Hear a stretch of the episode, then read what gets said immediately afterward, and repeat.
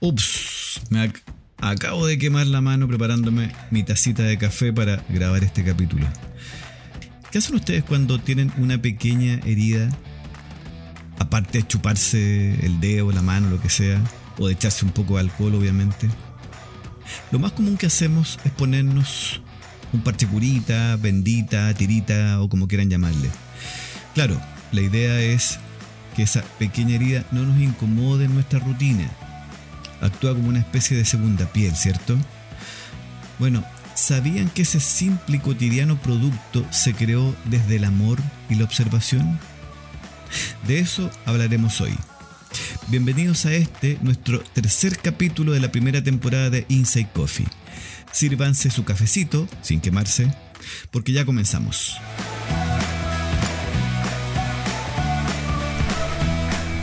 Bienvenidos y bienvenidas a Inside Coffee, un podcast de la Escuela de Comunicación de Duoc UC, sede Maipú, conducido por el escritor, profesor y publicista Rodrigo Castillo, quien nos contará, a veces solo y otras acompañado, sobre algunos interesantes casos corporativos.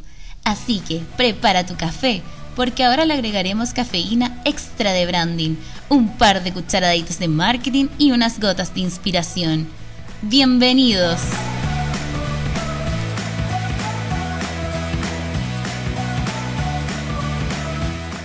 Hola, hola, ¿cómo están?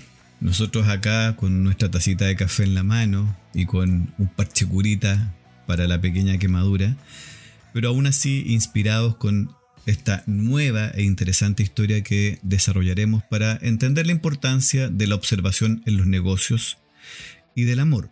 Sí, del amor. Esta historia comienza en 1917 con un señor llamado Earl Dixon, un empresario estadounidense que trabajaba en el negocio del algodón en ese país. Este hombre trabajaba en una empresa llamada Johnson Johnson. La conocen, ¿cierto? Para que vean lo antigua que es. Bueno, este señor estaba muy enamorado de su esposa y le gustaba mucho cuidar de ella, cuando estaba en casa obviamente. Jocelyn Knight era su nombre. Ella era quien se dedicaba a las labores domésticas, cosa que en la época era bastante común. El problema es que también era una época donde no había mucha tecnología en el hogar y las mujeres que se dedicaban a las labores domésticas no contaban con electrodomésticos o utensilios que les facilitaran las tareas. Así que era muy común, muy habitual que tuvieran accidentes caseros, accidentes domésticos. Pequeños accidentes, digamos. Un corte en el dedo por estar pelando una papa, eh, una leve quemadura en la mano por sacar algo del horno, eh, qué sé yo, una pequeña raspadura por un rallador muy filoso, etc. Ese tipo de pequeños accidentes. El punto es que este señor era muy aprensivo con su mujer, la cuidaba mucho, y cada vez que ella tenía alguno de estos pequeños accidentes, él, en un acto de amor y observación, se acercaba a su mujer con un algodón y una cinta adhesiva para cubrir su herida raspadura o quemadura, lo que fuera. De esta forma, independiente que no sanaba la herida de su mujer, ella lo veía como un bello acto de cuidado por parte de su esposo y además podía seguir con sus labores sin que le molestara la herida para poder trabajar, para seguir haciendo las cosas. Bueno, obviamente el hombre no estaría todos los días en la casa como para atender a su mujer, cada vez que le, le pasara algo.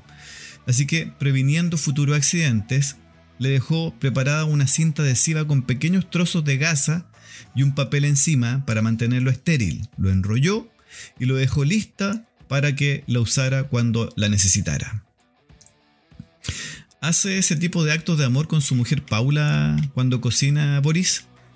La mujer de Boris tiene un emprendimiento de pasteles y tortas. Es una excelente cocinera y banquetera. Sí, me dice Boris. Cuida mucho a su mujer. ¿Cómo? Ah, ya. Dice que le, le, tiene un cajón lleno de parche curita. bueno, muy bien, Boris. Volvamos a nuestra historia. Dixon le cuenta esto que había inventado a uno de sus amigos en la empresa, un compañero de trabajo en el fondo, un colega. El amigo quedó fascinado con la idea y le dice que le cuente su invento al gerente. Dixon en realidad no tenía muchas ganas de hacerlo, Pero el amigo insistió tanto que finalmente lo hizo, le contó al gerente. Cuando le contó al gerente, este puso especial atención al invento, porque además le llevó el invento, ¿cierto? Le, mostró cómo funcionaba, le dijo cómo lo había hecho, cómo lo había pensado, las situaciones, eh, las situaciones que vivió con su mujer y, lo que significó esto. Eh, incluso el gerente le hizo notar lo útil que era porque uno mismo podía colocarse el parche, cosa que también era un elemento importante dentro de lo que es esta innovación que él había hecho. En el fondo lo encontró súper bueno. Cuento corto, lo patentaron y comenzaron su producción en serie para venderlo. Le llamaron Band Aid, o en castellano sería algo así como banda que ayuda. Aunque sabemos que en realidad es una especie de apósito adhesivo con fines de emergencias menores, ¿cierto? Pero Band Aid era como el nombre gringo con que conocemos hoy día en Chile por lo menos Parchecurita. ¿Cómo creen que le fue en las ventas a este producto? Vamos a una tanda comercial y vuelvo para revelarles la respuesta a esa pregunta. ¿Qué? ¿Todavía no caen auspiciadores? Pero ni siquiera una marca de parchecuritas, Boris. Ok. Continuemos entonces. Habíamos quedado en la pregunta de cómo creen que les fue las ventas a los primeros parchecuritas que salieron al mercado, ¿cierto? Ya. La verdad es que no les fue muy bien. Incluso al señor Dixon lo habían promovido a vicepresidente.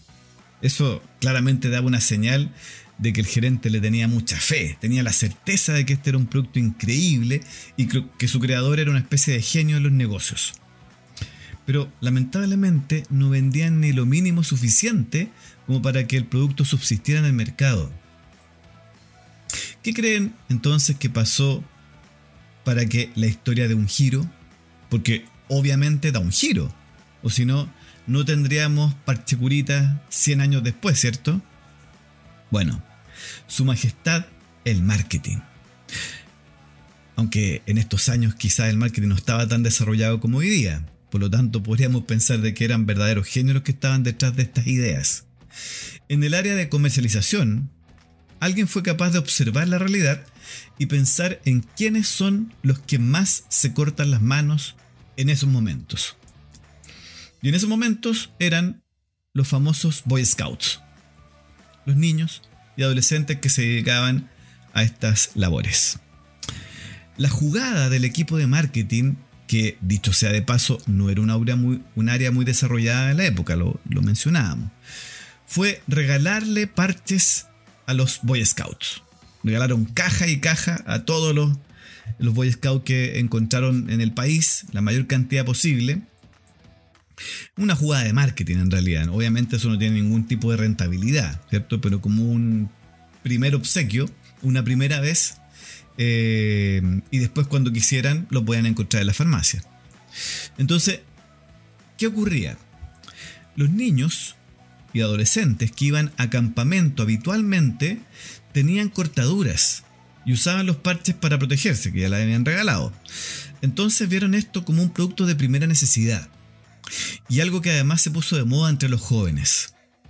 Y no solo eso, cuando llegaban a sus casas y sus mamás tenían pequeños accidentes, le decían a ella que usara los parches de Johnson Johnson. O sea, mamá, ¿cómo no tienes los parches? ¿Cómo no, tienes las Ben Aid, como se decía en, Estados Unidos? Entonces actuaban como impulsores de la venta. Recuerden que los niños y los adolescentes muchas veces no tienen el poder adquisitivo, pero sí son influenciadores en la venta. Pero el marketing no se quedó ahí años más tarde incorporó colores, dibujos, superhéroes y un cuanto hay de imágenes para llamar la atención. ¿Cierto? Parchecurita fosforescente, eh, con diseño, etc.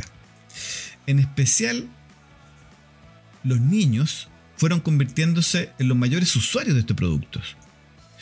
Es por eso que la publicidad de estos parches en la última parte del siglo pasado, ¿cierto? sobre todo en los 70, los 80, los 90, frecuentemente en esa publicidad se mostraba a adultos poniendo parche curita a los niños que tenían algún accidente menor.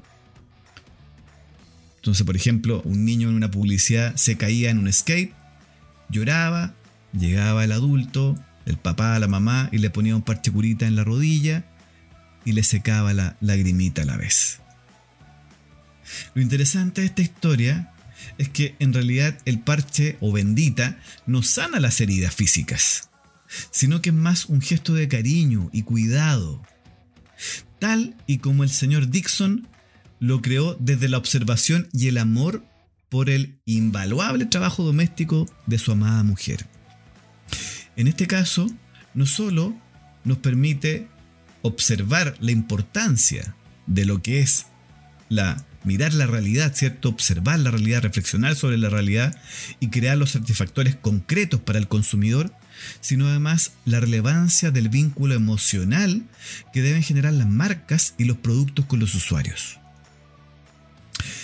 Espero que les haya gustado este nuevo capítulo y atentos, por favor, a las necesidades de sus clientes, porque nunca está de más un acto de cariño desde sus marcas.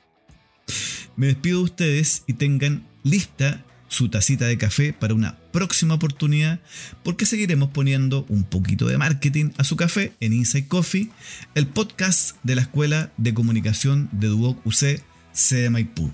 Y no olviden, tenemos también Inside Express, que son pequeñas cápsulas de un minuto, un minuto y medio, en donde estaremos entregando algunas noticias o novedades respecto a nuestra área del marketing y las comunicaciones. Que estén muy bien, un gran abrazo, cuídense, chao chao. Y así termina un nuevo capítulo de Inside Coffee con Rodrigo Castillo, el podcast de la Escuela de Comunicación de Duoc UC, sede Maipú. Esperamos que hayas quedado recargado y con ganas de tomarte otro cafecito en un próximo nuevo capítulo. ¡Los esperamos!